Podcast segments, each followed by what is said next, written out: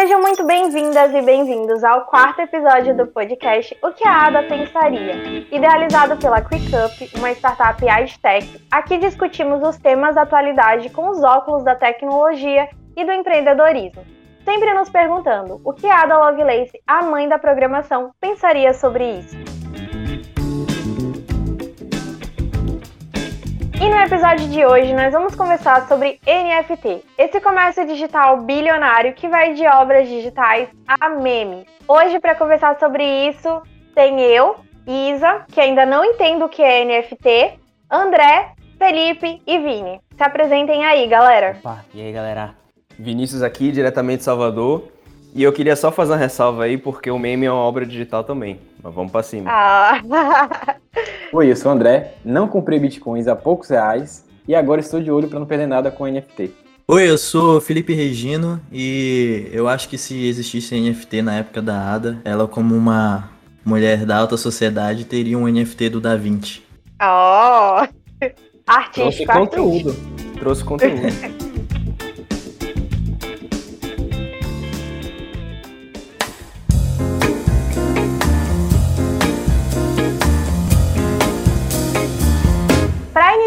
discussão, eu quero que vocês comecem me explicando o que é NFT, porque como eu disse, né, lá no início, na apresentação, eu ainda não entendi, na verdade, como é que isso funciona, o que, que é de fato. Então, Isa, é, o NFT é uma tecnologia que permite é, autores é, terem a, a sua autoria reconhecida e poder vender esse artigo intelectual dentro da, da internet. Então, desde, com, desde o advento da internet, nem só da internet, acho que do digital em geral, foi muito fácil você copiar artigos digitais. Então, para você conseguir replicar uma música, uma foto, um vídeo, Uhum. era só você replicar ali é, sequência de bytes e você teria uma cópia exata daquele artigo.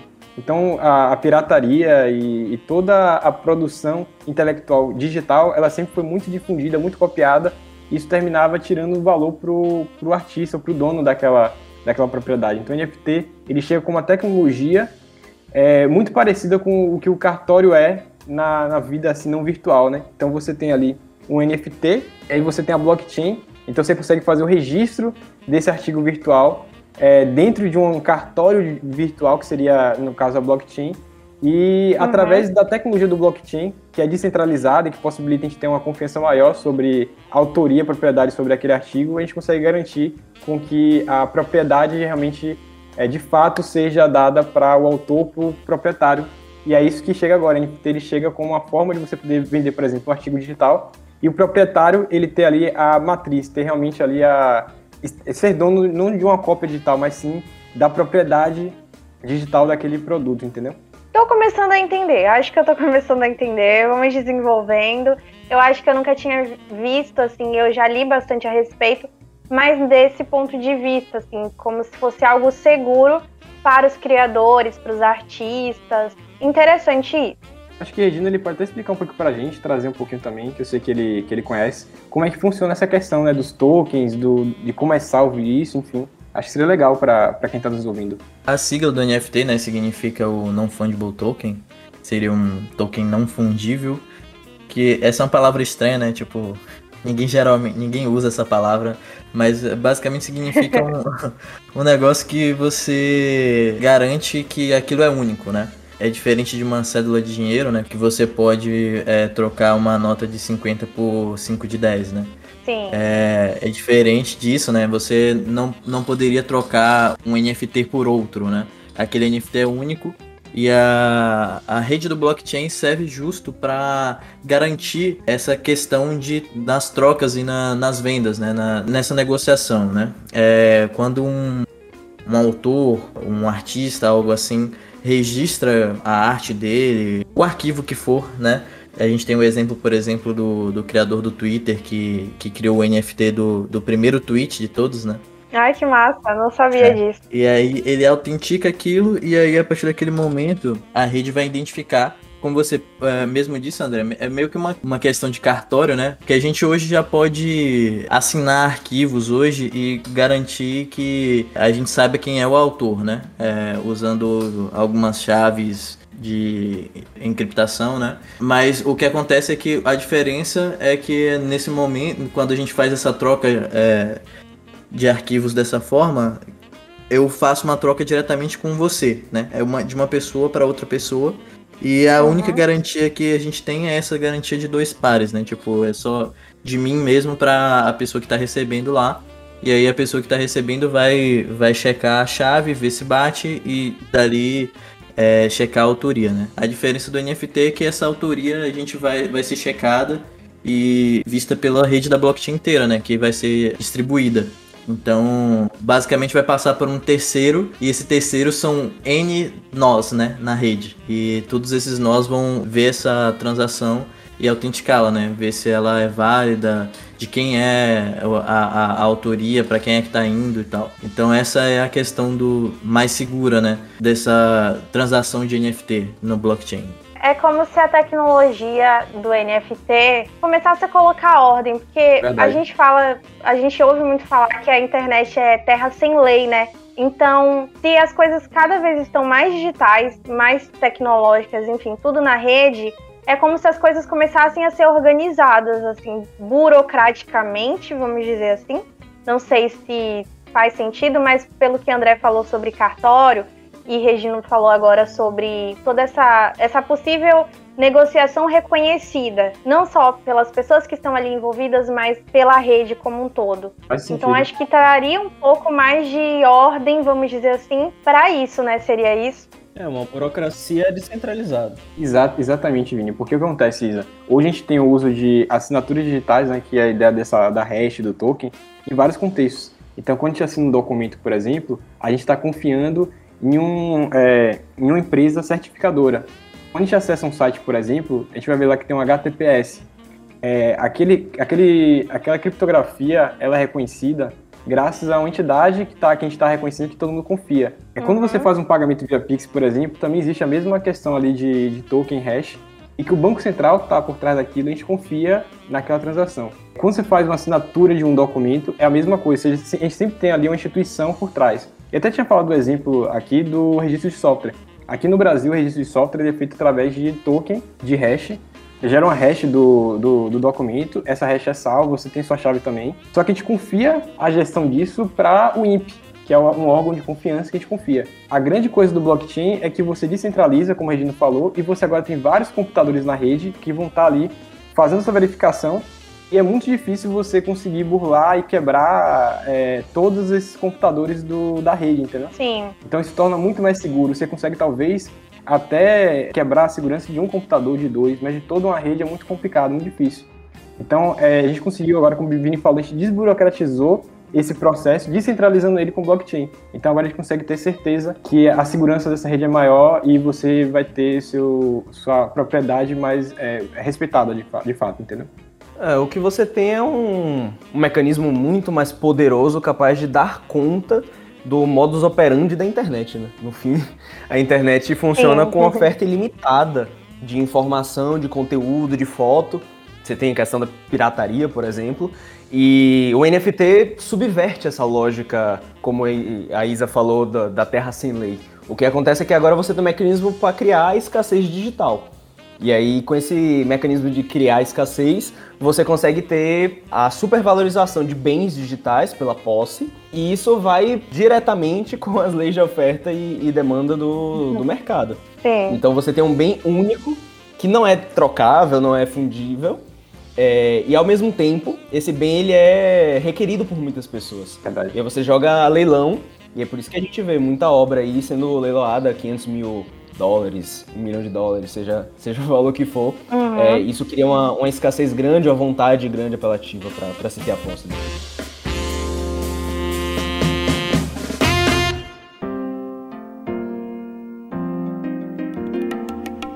O NFT começou a ter mais destaque aí recentemente por causa da obra daquele cara lá, né? É, é, artista é, do Instagram que chama Beeple, acho o nome dele que ele fazia uma, uma arte digital todos os dias no Instagram dele, né? Sim. E aí ele uniu as primeiras 5 mil artes dele, alguma coisa assim. Foi, botou e... tudo numa só e é, vendeu. Tudo numa só. É, tipo, tudo num, num PNG gigante, tá ligado? Com 5 mil imagens diferentes. e ele vendeu por 387 milhões de dólares, sabe? Nossa, como assim, meu? É. é, o que é muito louco, né? É, eu acho que quando eu ouvi isso pela primeira vez sobre NFT, ah, tem pessoas comprando coisas, tipo arte digital ou memes, tipo, para mim não fez sentido. Eu, por que, que alguém ia querer comprar isso, sabe? Mas agora vocês explicando dessa forma, faz muito sentido, assim, sabe? Porque é uma tecnologia baseada em algo que tá com a humanidade desde sempre, que é esse desejo de posse. Então as pessoas vão querer possuir as coisas, já que vai ter uma única coisa daquilo, vamos dizer assim, né? As pessoas vão querer possuir e, consequentemente, isso, claro que não imediatamente, mas vai, talvez, né? Se der certo ou não, a gente vai discutir isso mais pra frente, se essa tecnologia vai vingar ou não. Mas se vingar, a gente pode ter aí essa cultura, né? Tipo, de coisas adquiridas dessa forma. Sim. Rapaz, isso entra na discussão muito platônica. O que você, você acaba criando é um mundo virtual de tudo aquilo que é cópia do mundo real. E aí Platão coloca o mundo físico como a cópia do mundo ideal. Você tem agora o mundo virtual como a cópia do mundo real. E aí você tem quem detém hoje a Mona Lisa, tá? Tá no Museu do Louvre. E quem detém a Mona Lisa digital? Quem que detém aquilo dali? E você tem um debate muito interessante também no sentido de quão valoroso é você olhar essa obra digitalmente e quão valoroso é presencialmente. Até porque se você for no Louvre ver a Mona Lisa, você vai ver a Mona Lisa através de um vidro de no mínimo, sei lá, uns 9 centímetros à prova de bala e de gente maluca que joga tinta. E ó, acreditem, já teve muita gente maluca querendo é, pintar por cima da, da Mona Lisa. Sem contar que, o que que garante que a Mona Lisa é a Mona Lisa original? Se fosse uma réplica perfeita, ninguém ia saber. Aí, tipo, a gente entra em, outra, entra em outra questão aí agora, e é tipo, qual é o valor que se dá pra arte, entendeu? Tipo, não existe um lastro em questões artísticas, sacou? Eu não posso, tipo, é, pintar um quadro aqui e falar que ele vale X de acordo com o valor que vale a Mona Lisa, sacou? Então, tipo, o valor da arte é, é, é o valor que, a, que as pessoas acham que vale quanto alguém está disposto a pagar por ela. Mas tem um contexto histórico, né, para a valorização da, da arte, né? Tipo, a Mona Lisa só é a Mona Lisa porque ela foi roubada, sacou? Tipo, a valorização dela vem com esse contexto histórico de um, algo que aconteceu com a obra, né? Que fez com que ela entrasse nos holofotes da mídia e tudo. Então, tipo, quando alguém compra algo ou, ou, ou, coleciona algo assim que é único, quer estampar essa posse de ter algo único que é dele e, e tal, eu acho que tem muito a ver com isso também, né? O, o, contexto do quadro não é o que tá ali, né? Só na moldura e na tela, né? É tudo por tudo a história daquele quadro, por onde ele passou. E eu acho que na questão digital vai ser um pouco da mesma coisa, né? Tipo, é, por que, uhum. que essa arte do Beeple foi, foi vendida por tanto? Porque, porra, foi um cara que fez um desenho digital todos os dias durante 5 mil dias. Sabe? Então, tipo, cada dia ali é uma história. Tem vários eventos históricos ali, né? Tipo, o cara pode olhar e falar assim, ó, nesse dia aqui, sei lá, foi o dia em que iniciou a pandemia, sabe? Foi o, o dia, o dia da quarentena é, foi exatamente essa arte aqui, sabe? Na, no quadro do Bipo, sabe? Então, tipo, tem um contexto histórico ali, então tem esse valor. Por isso que sempre é feito em leilão, né? Essas vendas, né? É porque não tem como eu dizer que é, vale X.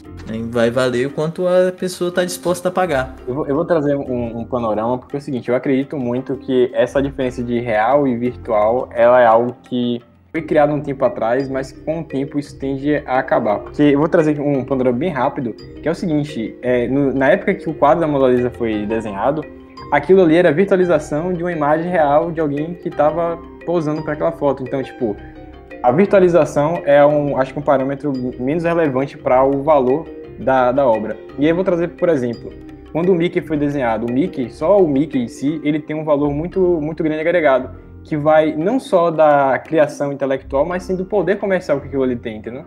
Então, o Mickey ele foi desenhado em papel, foi registrado em papel. Hoje, a diferença é que se o Mickey fosse criado hoje, é, ele muito provavelmente seria feito é, em algum software de, de vetores é, e registrado, muito provavelmente digitalmente, via uma rede blockchain com NFT. Então muda-se o meio de se fazer aquilo, mas a construção e o objetivo é o mesmo. E comercialmente o Mickey iria valer muito. Quem, qual empresa não gostaria de comprar o Mickey e ser dono do Mickey? A mesma coisa acontece com o artista hoje. Então, o artista hoje, dentro de sua própria casa, ele consegue fazer a gravação de uma música, como foi o caso lá da Bumbum Tantan, o funk brasileiro que ganhou o mundo. Ele conseguiria Sim. vender aquela música via NFT para qualquer é, gravadora, empresa de música, para poder realmente ganhar, porque você tem royalties, você tem, você pode é, ganhar junto com essa propriedade intelectual, entendeu? Uhum, sim. E vão existir casos muito específicos de um bem que vai custar muito, que vai ser uma obra de arte, nossa, que, que bacana, isso aqui é uma coisa que é histórica, sei lá, o primeiro Twitter é histórico, talvez o código do, da, da internet, o primeiro código, a primeira versão do código da web seja muito importante porque é um marco histórico e realmente para quem coleciona e quer ter aquilo ali vale muito a pena. Por isso que eu acho que o virtual e o físico, o mundo real e o virtual, na verdade, eles tendem a se fundir e daqui a um tempo ninguém vai estar preocupado se, pô, no mundo real será que é assim? Não. O mundo real é isso que a gente vive. Só mudou realmente. Agora temos o papel e fomos para a tela do computador.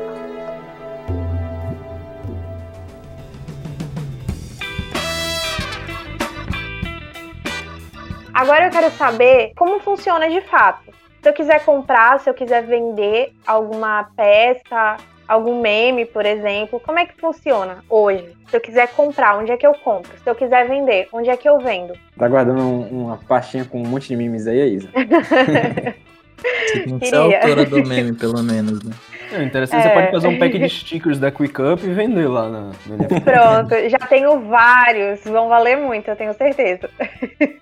Assim, hoje para você comprar algo, né, negociar algo na em NFT, você tem que estar tá na rede do Ethereum, né, que é uma uma criptomoeda, tal qual a Bitcoin, né, que é mais famosa e tal. Mas a Ethereum foi a primeira a inserir isso, né, no seu código uhum. e dar suporte ao NFT.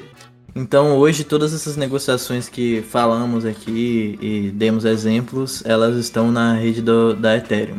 Também estão surgindo agora as casas de negociação. Da mesma, mesma forma que as criptomoedas têm casas de negociações aí espalhadas pelo mundo, é, também estão surgindo. Inclusive, aqui no Brasil, o Felipe Neto já anunciou que vai ter uma casa de, de negociações é, para poder vender e a primeira coleção que vai ser vendida vai ser uh, um conjunto de cards relacionados a ele mesmo, do, do canal dele no YouTube. Mas isso é interessante, significa que, que ele vai ter essa casa de negociações, mas a tecnologia para vender e para comprar ainda vai ser essa tecnologia super segura, tipo dessas que vocês falaram, da Ethereum, blockchain e tudo mais? É a mesma lógica? É, é uma boa pergunta essa pergunta que você acabou de fazer. O que acontece? A, a rede ela é segura. Agora as casas de negociações são meio que gestores de seu recurso. Então a gente viu aí nos últimos anos várias casas de negociação é, roubaram, né, sumiram com as carteiras. Inclusive tem um caso de uns irmãos que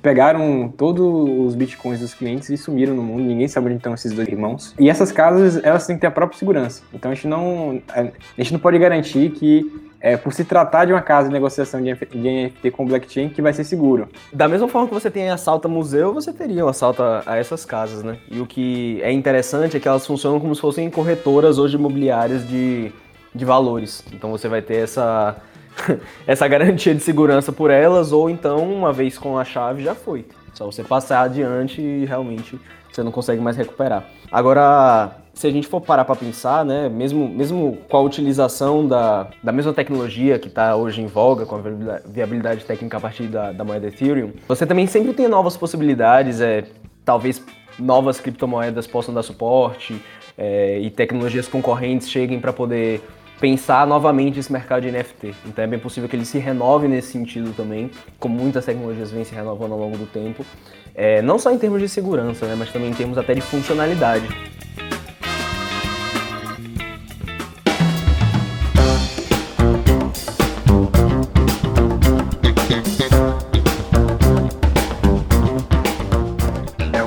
outro exemplo também, Isa, vou dar exemplo da, da logo da QuickUp. A gente, quando contratou, a gente contratou uma designer residente em Boston. Então, todo o contato que a gente teve, tanto do processo ali de criação, quanto com o processo de aprovação e como a gente recebeu, foi todo digital. Então, tipo, a, a gente poderia ter recebido essa, essa logo através do, de um NFT. A gente poderia ter comprado essa logo via NFT. Ou seja, a designer poderia ter produzido isso, poderia ter registrado isso na rede e ter recebido pela rede. Então, seria é, e, por exemplo, hoje a marca da gente é registrada no INPE, a gente não precisaria fazer isso. Ela já estaria registrada numa rede segura, confiável, que todo mundo confia, E esse processo de uma venda, estou trazendo aqui agora um exemplo de uma venda que ela acontece muito de forma recorrente nos dias a dias aí em, em todo o mundo e não é uma coisa tão pontual quanto, por exemplo, um meme que foi vendido por milhões de, de dólares. Então, é, eu acredito que o caminho do NFT seja também para isso, que a comunidade de, de criação é digital, ela se empodere dessa ferramenta e utilize essa ferramenta, inclusive, no dia a dia do próprio trabalho, seja às vezes na distribuição de um software, seja na, na venda de, um, de uma arte é, que vai ser utilizado para rede social, seja para uma marca de uma empresa que vai ser construída, entendeu? Então acho que você acaba já respondendo é, o que eu ia perguntar em seguida, que é por que comprar, por que se envolver nesse mercado do NFT. Eu acho que isso que você falou meio que já responde e introduz aí esse tópico, porque você traz meio que o NFT para um, para a rotina, né? Vamos dizer assim, de diversos profissionais. Então, designers, criadores, eles podem estar utilizando isso para fazer suas transações mais corriqueiras, vamos dizer assim, que de fato são muito mais comuns, né? E viáveis de acontecer do que uma compra de milhões de um meme, né? Que é algo muito mais pontual. Sim.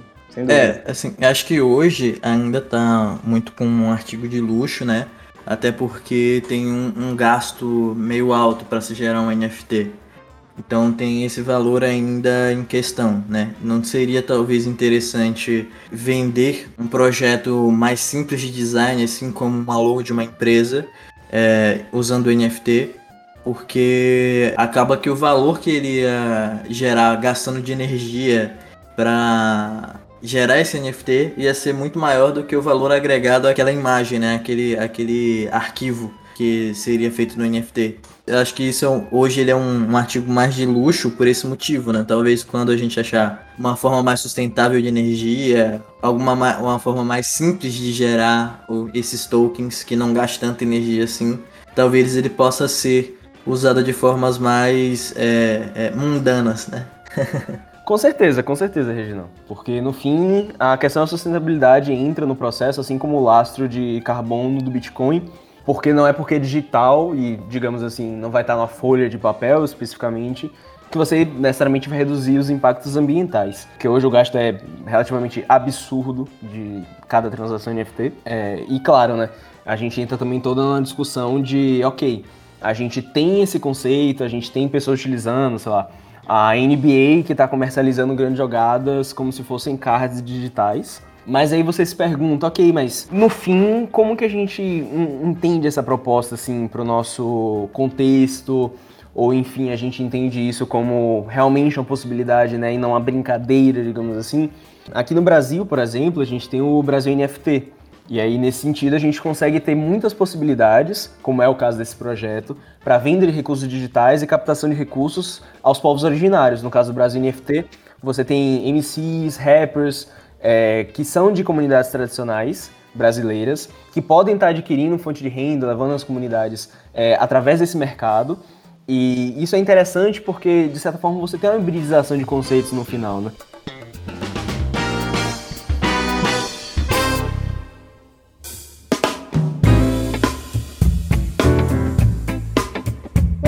Ele vinga ou ele não vinga? Essa tecnologia ela vai para frente ou é só um surto coletivo, um gasto desnecessário de energia e daqui a pouco a gente não vai mais ouvir falar disso? Então, Isa, eu acho que o NFT tem tudo para dar certo.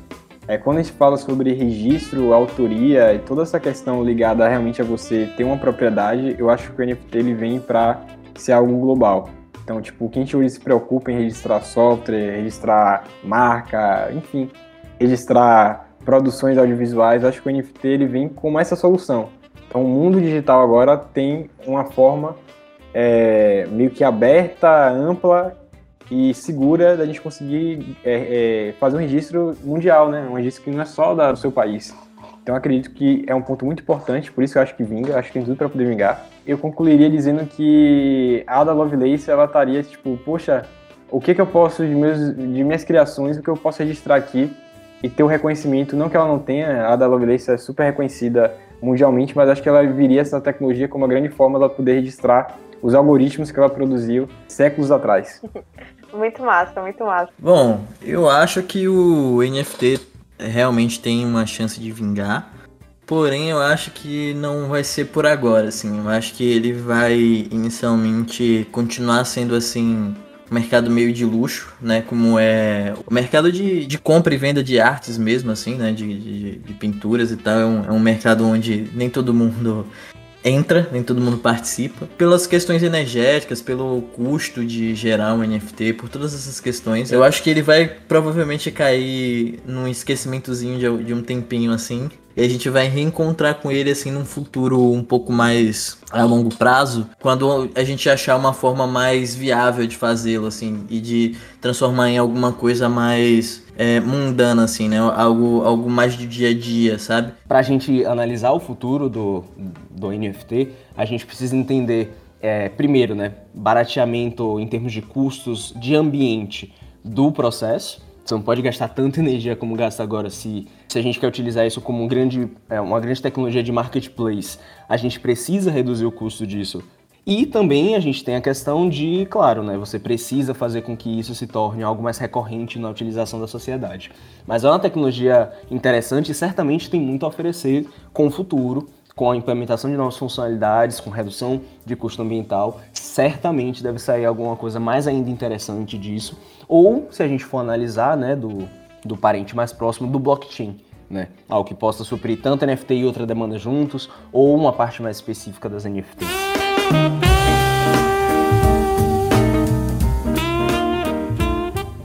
Bem, como vocês podem ver, o NFT é uma tecnologia que tem muito potencial. Nós tivemos diferentes opiniões aqui sobre o futuro né, do NFT e a gente quer saber a sua opinião também. No Instagram da QuickUp, que é quickup.io, aqui na descrição do podcast vocês vão ver direitinho o nome do nosso Instagram, para vocês irem lá e conversarem com a gente sobre NFT.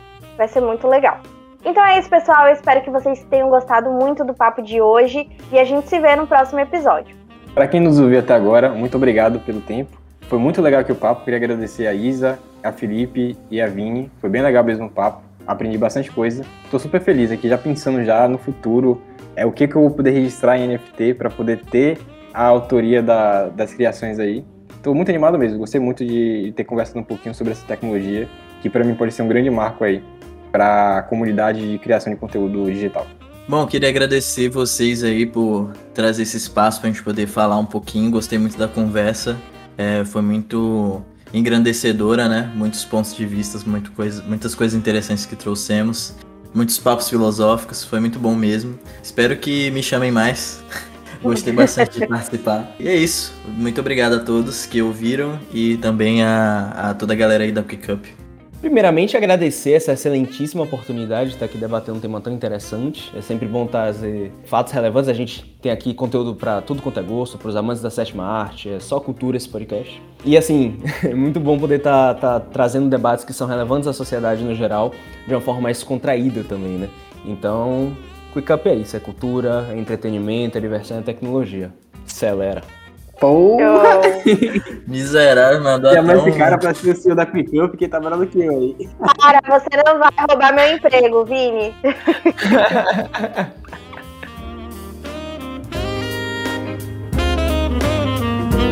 Então é isso, pessoal. Esse foi o que a Ada pensaria, um podcast feito para você que, como nós, ama empreendedorismo e tecnologia.